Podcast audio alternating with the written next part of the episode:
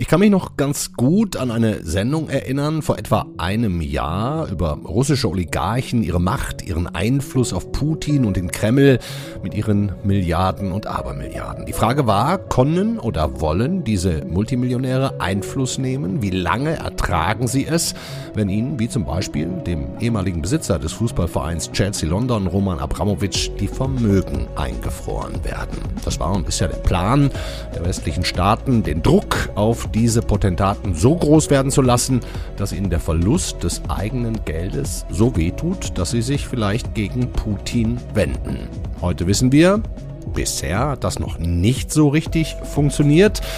Und dann machen die Behörden natürlich auch noch Fehler. Genau darüber sprechen wir heute im FAZ-Podcast für Deutschland an diesem Freitag, den 8. September. Mitgeholfen hat Anne Hartmann, Michael Teil ebenfalls.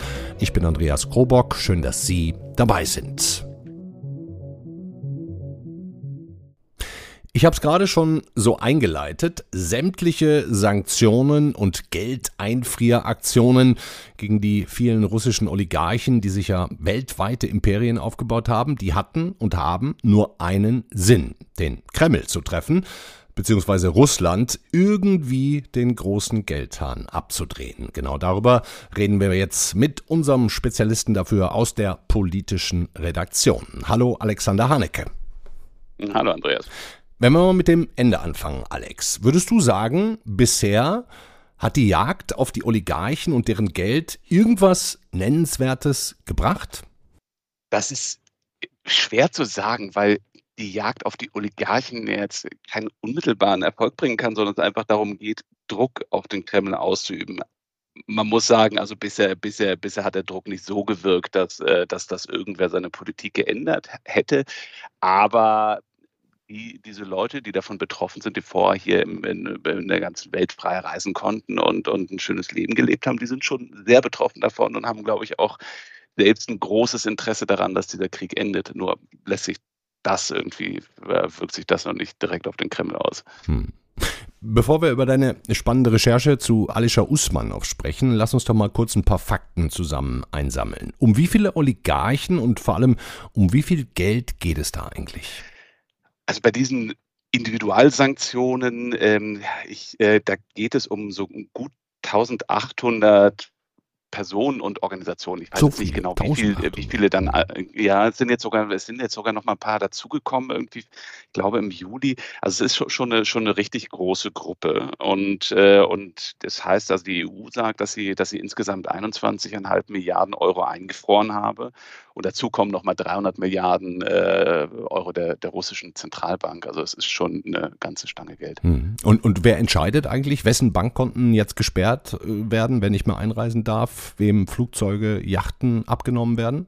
Wer macht das? Das, äh, das entscheidet der Rat. Also das entscheiden die, äh, die, die, Mitgliedstaaten der EU zusammen und die haben eben, die hatten, äh, es gab ja schon eine Sanktionsliste seit, seit 2014, seit der Annexion der Krim und, äh, und, und dem Beginn des Krieges im Donbass. Und damals ging das eher so um, um, um Leute, die da unmittelbar involviert waren, die auf der Krim aktiv waren und, äh, und, und eben einige äh, Ukrainer des, der, der, der, der früheren Regierung.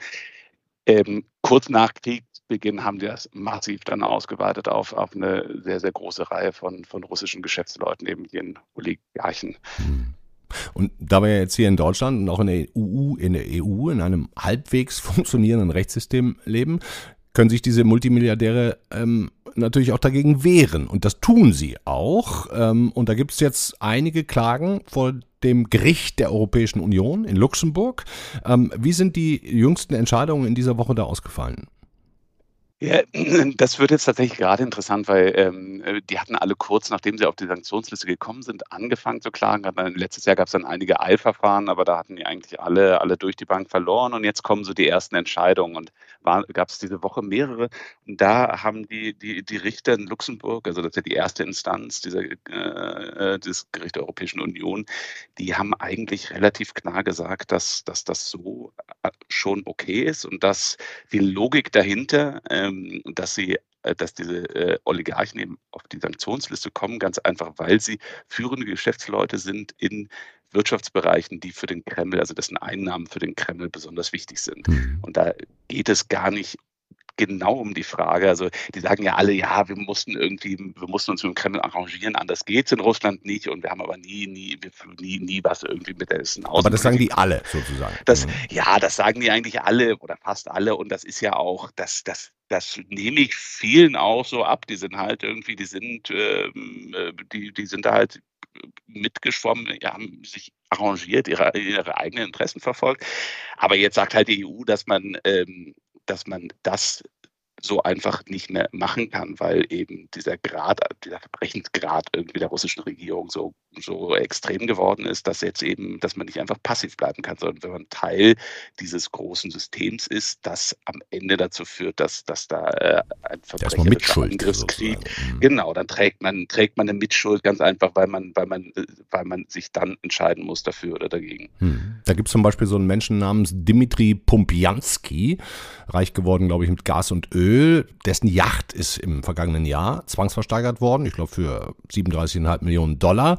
Ähm, der hat dagegen geklagt. Wie, wie begründet das Gericht dann jetzt die Rechtmäßigkeit so einer Aktion? Ja, ähm, also die haben, da haben die Richter relativ klar gesagt, also es gab sogar Hinweise, Jansky war, war einer von, von den Leuten, die unmittelbar nach Kriegsbeginn hatte Russ, äh, Putin, glaube ich, ich glaube 36 Oligarchen oder sowas zusammengerufen, um die Folgen der Sanktionen zu besprechen und des Krieges. Er gehörte dazu und es gab so ein, also gibt viele Hinweise, der ist auch irgendwie stellvertretender Vorsitzender der Handelskammer oder sowas. Also war, war schon sehr, sehr, sehr, sehr verflochten, aber die Richter haben gesagt, darauf kommt es eigentlich jetzt gar nicht so genau an, wie er zu Putin stand, sondern es reicht, dass er eben führender Unternehmer war in einem äh, in einem äh, Wirtschaftsbereich, in der, der, äh, der, eben dem Kreml wichtige Einnahmen bringt. Und ähm, ja. So ist es, ne? Ähm, ähm, was, was ist ja, ich meine, uns hören auch viele Juristen zu, weiß ich. Ähm, und auch für diese Leute müsste doch eigentlich so eine Art Unschuldsvermutung gelten. Oder äh, wird die da irgendwie außer Kraft gesetzt? Ist es ein Problem? Der, der, die, der, die Gerichte haben da auch nochmal klar gesagt, dass das keine Strafe ist. Also es geht nicht um deren Schuld oder Unschuld, sondern das, sind, das ist eine politische Maßnahme. Und die haben eben gesagt, er hat auch keinen Strafcharakter, weil es wird ja, es wird ja nichts von denen eingezogen, nichts weggenommen. Es sind alles nur vorübergehende Maßnahmen, die, die enden werden, sobald dieser Krieg vorbei ist. Und, und, und dann haben die alle, können ja alle wieder auf ihr Vermögen zugreifen. Ähm, Ach, und dann kriegt auch dieser Pompjanski die 37 Millionen von der zwangsversteigerten Yacht, so ungefähr. Ja, das ist natürlich, das ist dann, das sind die mittelbaren Folgen. Und das ist tatsächlich für viele blöd, weil ähm, es gibt da in den Sanktionen auch Ausnahmen. Also die können äh, die, die, die, die wichtige laufende Kosten von ihren ganzen, die haben ja sehr viele große Anwesen irgendwo, also hier aus Manow am Tegernsee, auf, äh, auf, auf Sardinien, sonst wo, die müssen natürlich unterhalten werden. Also da muss der Gärtner bezahlt werden, die Stromrechnung muss bezahlt werden und all das. Und theoretisch, äh, theoretisch, also da steht eigentlich in den Sanktionsbestimmungen drin, dass man dafür jeweils Genehmigung kriegen kann. Von der, also in Deutschland ist dafür die Bundesbank zuständig.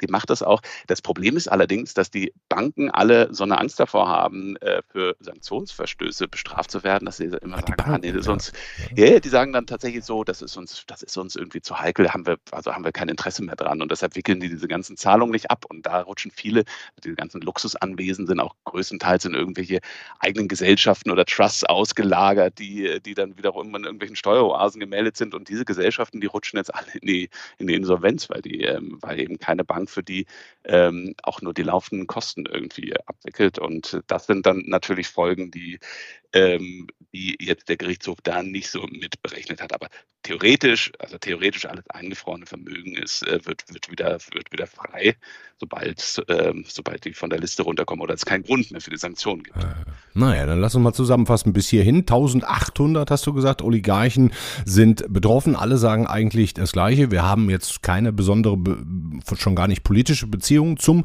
Kreml. Ähm, wie sollen also wir denn da... Es sind nicht äh, 1800 Oligarchen, muss man sagen. Das sind, das sind auch die ganzen Duma, Föderationsratsabgeordneten und so dabei und eben auch Organisationen. Also, aber es sind nicht alles Multimillionäre. Sind, mhm, nee, okay. es sind nicht alles, es sind auch viele, also viele, viele, äh, also politisch äh, direkt involvierte Leute da, da, dabei, Putin selbst auch, irgendwie Lavrov und so weiter. Also im Prinzip also die ganze politische Führungsriege, viele Organisationen und dann eben ein Haufen Geschäftsleute, ja. Hm. Dann lass uns doch jetzt nochmal zum, zum Ende hin über einen besonderen Fall sprechen, der sich an einem Superspot der Reichen in Deutschland zugetragen hat, hat am schönen Tegernsee in Bayern, wo zum Beispiel Uli Hoeneß und Manuel Neuer wohnen, wo auch der ehemalige russische Präsident Michael Gorbatschow ein Haus besessen hat. Also der Tegernsee scheint ja jetzt in Russland nicht ganz unbeliebt zu sein. Ne? Und unter anderem äh, Besitz dort hat Alischer Usmanov. Das ist eine ganz spannende und undurchsichtige Figur. Alex, was müssen wir über diesen Mann wissen? Vielleicht mal vorweg. Ach, ja, der hat eine interessante Biografie, eigentlich so klassisch für die Oligarchen. Ist irgendwie, ähm, muss irgendwie ein cleveres Kerlchen gewesen sein. In den 80ern ähm, hatte irgendwie angefangen, Plastiktüten herzustellen. Er späten Sowjetzeit, weil er sich ausgerechnet hatte, dass er irgendwie Plastik, also den Grundstoff irgendwie sehr billig, äh, sehr billig importieren kann und daraus irgendwie, wenn er da aus, aus, aus, aus diesem Grund, äh, Grundstoff Tüten herstellt, eben sehr schnell viel Geld macht und es dann irgendwie alle möglichen Zigarettenhandel und so weiter, was damals so in diesen, in diesen, in diesen Umbruchszeiten war und es dann aber hat sich sehr schnell eben größere äh, ja, Unternehmen zusammengekauft, vor allem im, im, im Stahlbereich war das. Ähm, und der hat, ist, ist irgendwann dann immer weiter, also war, als hat, wollte wohl von seinem Erfolg, seinen Erfolg genießen, sich zurücklehnen, hatte sich also unter einem Tegernsee, das ist ehrlich gesagt das kleinste von seinen Häusern gewesen. Hat er auf, auf, auf Sardinen in, äh, in, in, in Südengland ähm, ein, ein, ein irre großes, irre großes historisches Anwesen da gekauft und ähm, war äh, Präsident des Internationalen Fechtverbandes, also so, so sehr, sehr schön, also hat sich so in, in, in die bessere Gesellschaft irgendwie reingearbeitet gehabt. Und mhm. ähm, war allerdings auch schon immer eben eng mit dem Kreml, wo er, wobei er selbst sagt, dass er natürlich eben auch nur das gemacht hat, was man machen musste, um eben in Russland weiter wirtschaftlich aktiv sein Zumal er Usbeke ist und gar kein Russe, ne? muss man auch noch dazu genau, sagen. Genau, er ist, ist Usbeke, er hat aber, glaube ich, auch einen russischen Pass. Also es ist, es ist, äh, er ist, es, äh, und er war eben in Russland auch, auch sehr aktiv. Es gibt also viele Fotos von ihm. Es gibt, äh, es, es gibt sehr klare ähm, Hinweise, was seine Verpflichtung angeht, wobei man hier an dieser Stelle eben auch sehr vorsichtig sein muss. Er streitet ja. das alles ab und äh, er überzieht äh, tatsächlich auch hier in Deutschland je, äh, jeden, der Sachen behauptet, die sich äh, nicht belegen lassen. Ja wird sie damit klagen. Also auch uns, die FAZ Kollegen, schon, Auch ne? uns, genau. Ja, auch ja. Kollegen, Kollegen von uns klagt er auch und, und ist da sehr, sehr, sehr hartnäckig. Und das ist natürlich auch wiederum für Journalisten sehr, sehr schwer, weil, ähm, wir müssen weil, äh, bei jedem Wort aufpassen, jetzt gerade auch. genau, in diesem Moment. Nein, es ist ganz äh, tatsächlich so, dass von diesen Vorwürfen lässt sich eben sehr, sehr wenig belegen, was ja auch Teil, äh, Teil des russischen Systems ist. Da gibt es keine, keine, keine, keine neutralen Medien oder, oder gibt es praktisch nicht mehr. Es gibt keine, keine Institutionen, die das aufklären. Das heißt, es gibt keine gerichtsfesten Beweise und, und es ist sehr, sehr schwer, das zu belegen, was, was, er, was ihm vorgeworfen wird. Gibt naturgemäß auch wenig Interviews äh, von Usmanov, außer jetzt vielleicht im Fechtzusammenhang. Ähm, wir können uns aber zumindest mal einmal kurz anhören, was er vor ein paar Jahren zu den Vorwürfen von Alexei Nawalny gesagt hat. Добрый день. Alexei Nawalny. Guten Tag, Alexei Nawalny. Denk daran, dass unsere Anwälte die Sache jetzt vor Gericht klären werden. Du machst daraus wie immer deine Lügen-PR, vernebelst allen weiterhin die Köpfe. So klingt Usmanov und dieser Usmanov, wir haben es gerade gesagt, jetzt kommen wir mal zu dem Fall, der besitzt eben auch dieses, wie du sagst, nicht ganz so große Anwesen, aber immerhin am Tegernsee, ganz billig wird es nicht gewesen sein. 13 Millionen oder sowas geschätzt. Jo, ne? ist ja, ja, lächerlich eigentlich. Ne? Und, da, und da, da kommen jetzt das Bundeskriminalamt, die Münchner Staatsanwaltschaft und die Frankfurter Staatsanwaltschaft ins Spiel. Die haben wohl alle zusammen gedacht, jetzt landen wir einen großen Coup. Was haben die gemacht?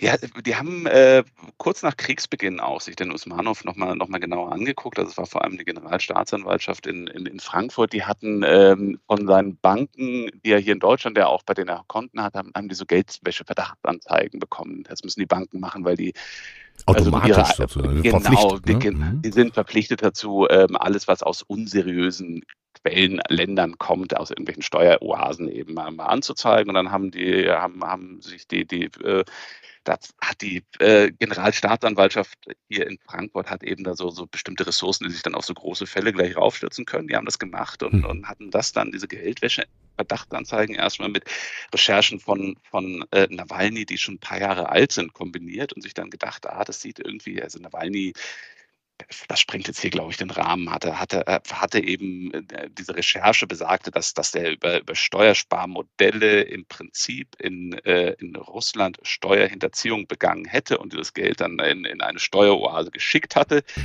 Ähm, das war diese Recherche, die Usmanov bestreitet, wie man hier nochmal äh, betont. Betonen, ja, sagen wir nochmal, lieber Usmanov.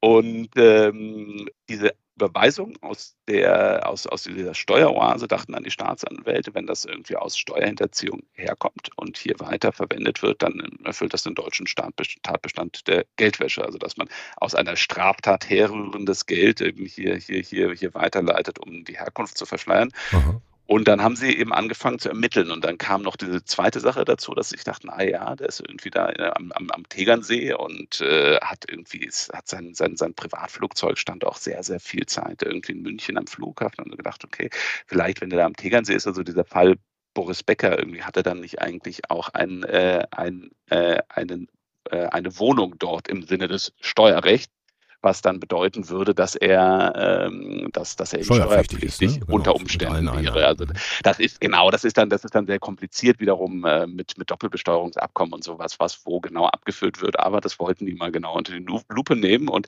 sind dann, äh, also sind, haben dann eine große Razzia unter anderem in, äh, in äh, am Tegernsee gemacht. Aha auch zu gucken, ob da irgendwelche Gegenstände, Kunstgegenstände oder sonst was sind, die nicht deklariert wären, weil das muss er auch eben, auch äh, Verpflichtung im Rahmen der Sanktionen, dass er eben alles, was er hier an Werkgegenständen hat. Da haben sie auch ein Fabergé-Ei gefunden, was keins war, ne?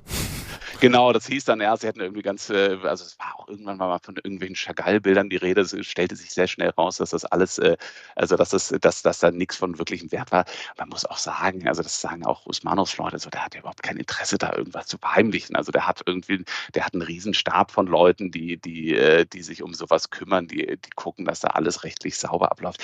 Der Mann hat tatsächlich auch so viel Geld also und, und, und, und, und so viel Besitz, dass der eigentlich kein aus meiner Sicht jetzt kein, kein wirkliches Interesse da hat, da irgendwas, äh, ähm, irgend, irgendwas zu, zu, zu unterschlagen. Aber mhm. naja. Mhm. Und dann, dann sind die halt da einmarschiert, ne? Sind in, dann sind die einmarschiert, haben, haben irgendwie viel kontrolliert. Also in den, am Tegernsee ist ja ganz witzig, sich so zu überlegen, was sie eigentlich suchten. Also sie wollten nachweisen, dass der eine Wohnung hat. Also dass es nicht nur, nicht nur quasi ein Hotel ist, sondern, sondern eine, äh, eine richtige Wohnung. Also so, ob er da eine Zahnbürste stehen hat, so ungefähr. Und, und irgendwie vielleicht irgendwelche persönlichen Gegenstände.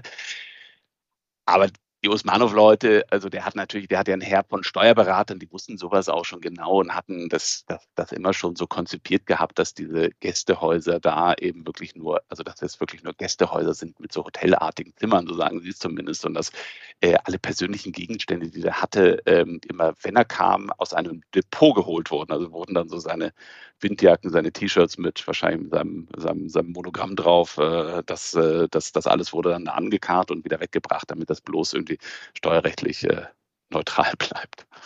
Boah, ganz schön kompliziert alles, aber ja. vielleicht so als gute Nachricht zum Schluss. Auch russische Oligarchen haben in Deutschland Rechte. Dankeschön, Alexander Haneke. Ich danke. Ciao. Wir haben es gehört vom Kollegen Haneke. Es ist wahnsinnig schwierig, den langen Arm Russlands in der westlichen Welt irgendwie zu erreichen. Auch hier in Deutschland kein Kinderspiel. Eine Organisation, die seit, ja, ich glaube, es sind jetzt genau fünf Jahre dafür kämpft, nicht nur russische Oligarchen, sondern Finanzkriminalität im Allgemeinen aufzudecken und im besten Fall auch zu stoppen, heißt Finanzwende. Gegründet vom ehemaligen grünen Bundestagsabgeordneten Gerhard Schick. Vor gut einem halben Jahr hat Finanzwende einen Text veröffentlicht, in dem grob zusammengefasst steht, Deutschland sei ein sicherer Hafen für schmutziges Geld, auch von Oligarchen. Umso besser, jetzt noch kurz mit dem Referenten für Finanzkriminalität von Finanzwende zu sprechen. Hallo Konrad Duffy. Guten Tag. Ihre Kampagne heißt Kein Versteck für Oligarchengeld. Ist es wirklich so einfach, hier bei uns schmutziges Geld zu waschen oder zu verstecken? Es ist immer noch viel zu einfach ähm, und deswegen sagen wir eben, Deutschland ist ein sicherer Hafen. Das hat man gemerkt, nachdem die Sanktionen gegen russische Oligarchen verhängt wurden, nach Ausbruch des Kriegs ähm, dass der Staat selber oft nicht wusste, wem gehört welcher Vermögensgegenstand, wem gehört diese Yacht, wem gehört diese Immobilie. Und dann musste erstmal angefangen werden, da zu ermitteln. Und alle Vermögensgegenstände, die beweglich sind, sind dann oft auch schon außer Landes gebracht worden, wie zum Beispiel ein ganzes Flugzeug, was eigentlich äh, auf der Sanktionsliste sozusagen steht über dessen Eigentümer und das hätte nicht passieren dürfen. Hm. Um wie viel Geld geht's denn da insgesamt, wenn man jetzt mal nicht nur Oligarchen, sondern die Mafia, kriminelle Netzwerke, Autokraten, Korrupte zusammennimmt? Kann man das überhaupt sagen, über was für eine Summe wir so sprechen? Das ist natürlich sehr schwer, das ist äh, ein Dunkelfeld. Am Ende wir haben immer mehr. Eine, ja. Am Ende wird es wahrscheinlich immer mehr sein. Genau, es gibt eine Schätzung aus dem Jahr 2016 dazu, wie viel Geld in Deutschland gewaschen wird. Also Geld, was aus illegalen Quellen kommt. Das sind äh, Schätzungen zufolge 100 Milliarden Euro jährlich. Das ist also eine Riesensumme. Oh. Ja. Und wenn man dann sich mal überlegt, die Gelder der Oligarchen, das sind ja oft keine illegalen Gelder. Das sind jetzt nur Gelder, die wir politisch sanktionieren wollen, die aber nicht unbedingt aus illegalen Quellen kommen, dann sind diese illegitimen Gelder noch sehr viel höher. Also wo illegale und auch teilweise legale Gelder sozusagen, wenn man das unter einen Begriff bringt. Am besten noch viel mehr, ja. Mhm. Dann ist das eben noch sehr viel mehr und äh, die deutschen Behörden sind derzeit noch nicht imstande, das schnell aufzuspüren, schnell sicherzustellen und so auch abschreckend davor abzuhalten, hier weiter illegitime Gelder zu investieren. Das heißt, es wäre jetzt ziemlich leicht, nehmen wir mal an, ich wäre jetzt der Oligarch Andrei Krobokov, irgendwie an den Tegernsee zu fahren und mir da Immobilien zu kaufen, das bremst niemand. Das ist immer noch sehr viel zu leicht. Da gibt es einige Schwachstellen. Eine wurde kürzlich äh, behoben, das muss man ja auch sagen, das war gut und richtig. Ähm, es, man kann inzwischen keine Immobilien mehr mit Bargeldkoffern kaufen. Das konnte man bis Anfang diesen Jahres noch tun, was also dann sehr schwer zu verfolgen ist, woher die Gelder kommen. Ja. Aber es gibt weitere Schwachstellen, denn unser System funktioniert so, dass bestimmte Akteure, die in Kontakt stehen mit zum Beispiel Oligarchen, mit anderen Personen, Verdächtiges melden sollen. Und die sollen das an die Financial Intelligence Unit melden und die schaut sich diese Verdachtsmeldungen dann an. Und diese Einheit ähm, äh, stolpert von Skandal zu Skandal. Anders kann man es nicht sagen.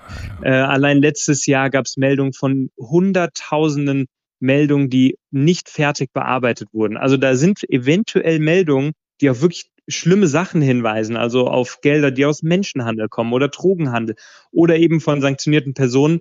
Und die werden einfach nicht zu Ende bearbeitet. Also sie werden nicht an die Staatsanwaltschaften gegeben. Warum nicht? Wissen Sie, wieso das so ist? Sind da einfach, ist zu wenig Personal oder Ja, das ist, es ist eine gute Frage. Es ist einerseits bestimmt ein Personalproblem. Es ist auch qualifiziertes Personal zu finden, ist nicht immer leicht in diesem Bereich. Aber hier wurden Anfangsfehler gemacht. Die Behörde wurde 2017 unter Schäuble zum BMF geholt, zum Bundesfinanzministerium.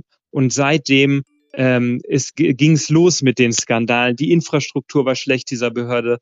Ähm, die IT war schlecht, die Ausstattung, das Personal, es, es ist wirklich katastrophal. Seit Juli gibt es da einen neuen Chef ähm, und wir, wir hoffen sehr, dass er da endlich Ordnung reinbringt. Ähm, das müssen wir jetzt noch abwarten. Ähm, man kann es nicht voraussagen, aber es, es muss sich da wirklich dringend was ändern, denn ähm, zum Beispiel auch eine Meldung zu Wirecard lag da seit Jahren und wurde nicht bearbeitet. Da sieht man mal, da sieht man mal, was, was für Auswirkungen das haben kann. Das heißt, diese Sanktionen, die wir jetzt gerade auferlegen, Einreiseverbote, Geld einfrieren, das sind ja quasi Sondermaßnahmen. Was Sie aber fordern, sind im Grunde komplett neue Gesetzesgrundlagen auch, ne? Also wenn ich das richtig Also wir, verstehe. es gibt nicht unbedingt ein Regulierungsproblem, es gibt ein Umsetzungsproblem in Deutschland. Also es gibt, ähm, es, wir wünschen uns hier und da auch bessere Regulierung oder erweiternde Regulierung, aber erstmal muss man auch damit anfangen, dass die Gesetze, die wir haben, eben wirklich auch effektiv umgesetzt werden. Davon sind wir weit entfernt. Und ähm, ich rede deswegen über Geldwäsche, obwohl Sie über Sanktionen reden, weil das beides über die gleichen Behörden und die gleichen Strukturen im Endeffekt bekämpft werden kann. Also Sanktionsumgehung oder Geldwäsche ähm, für beides braucht man Transparenz über Vermögenswerte. Über beides, für beides braucht man also ein gutes Transparenzregister mhm. und gute Ermittlungsbehörden, die dem schnell nachgehen können. Deswegen ähm, rede ich da äh, teilweise über Geldwäsche. Das gehört zusammen und ähm, deswegen muss man generell die Behörden stärken. Es gibt Pläne von Lindner, das zu tun. Die hat er letzten Sommer angekündigt. Ähm, er will eine Bundesoberbehörde für die Bekämpfung von Finanzkriminalität etablieren. Da soll auch die Sanktionsbekämpfung drin sein. Die jetzigen Pläne gehen uns noch nicht weit genug, mhm. ähm, muss man auch dazu sagen. Ähm, aber es ist schon mal, es wäre ein Fortschritt, wenn man hier endlich mal ähm, Kompetenzen wirklich bündelt auf, auf Bundesebene. Denn das passiert oft nicht. Es gibt äh, bei der Sanktionsumsetzung gab es 14 unterschiedliche Behörden. Die dafür verantwortlich die waren. Die eigentlich alle da, miteinander verzahnt werden müssten, äh, wenn es gut laufen ganz sollte. Genau, hm. ganz genau. Und das äh, kann man sich ja dann selber ausmalen, äh, wenn die alle miteinander noch kommunizieren müssen, dass da einfach wichtige Zeit verloren geht. Also hier muss gebündelt werden auf Bundesebene. Hier müssen neue Kompetenzen auch verteilt werden, dass Ermittler schnell losgehen können, äh, Vermögen sicherstellen können und auch einziehen können. Nur so trifft man äh, die organisierte Kriminalität, sanktionierte Personen, Oligarchen. Ähm, da, da muss jetzt also wirklich äh, eine gute Reform kommen, sonst verpasst man hier eine wichtige Chance, weil gerade gibt es noch Momentum. Und Deutschland bleibt dann der sichere Hafen für schmutziges Geld. Deutschland behält dann seinen Ruf, ein Geldwäscheparadies zu sein, genau. Lieber Konrad Duffy, machen Sie weiter. Viel Erfolg. Vielen Dank Vielen für Dank das Ihnen. Gespräch. Ja, danke. Das war der FAZ-Podcast für Deutschland an diesem Freitag, den 8. September. Ich wünsche Ihnen allen ein wunderschönes Wochenende. Verbleibe mit dem Hinweis, wie üblich finden Sie ein paar Links, auch diese wirklich spannende Alexander Hanecke-Geschichte in den Shownotes. Machen Sie es gut. Ciao.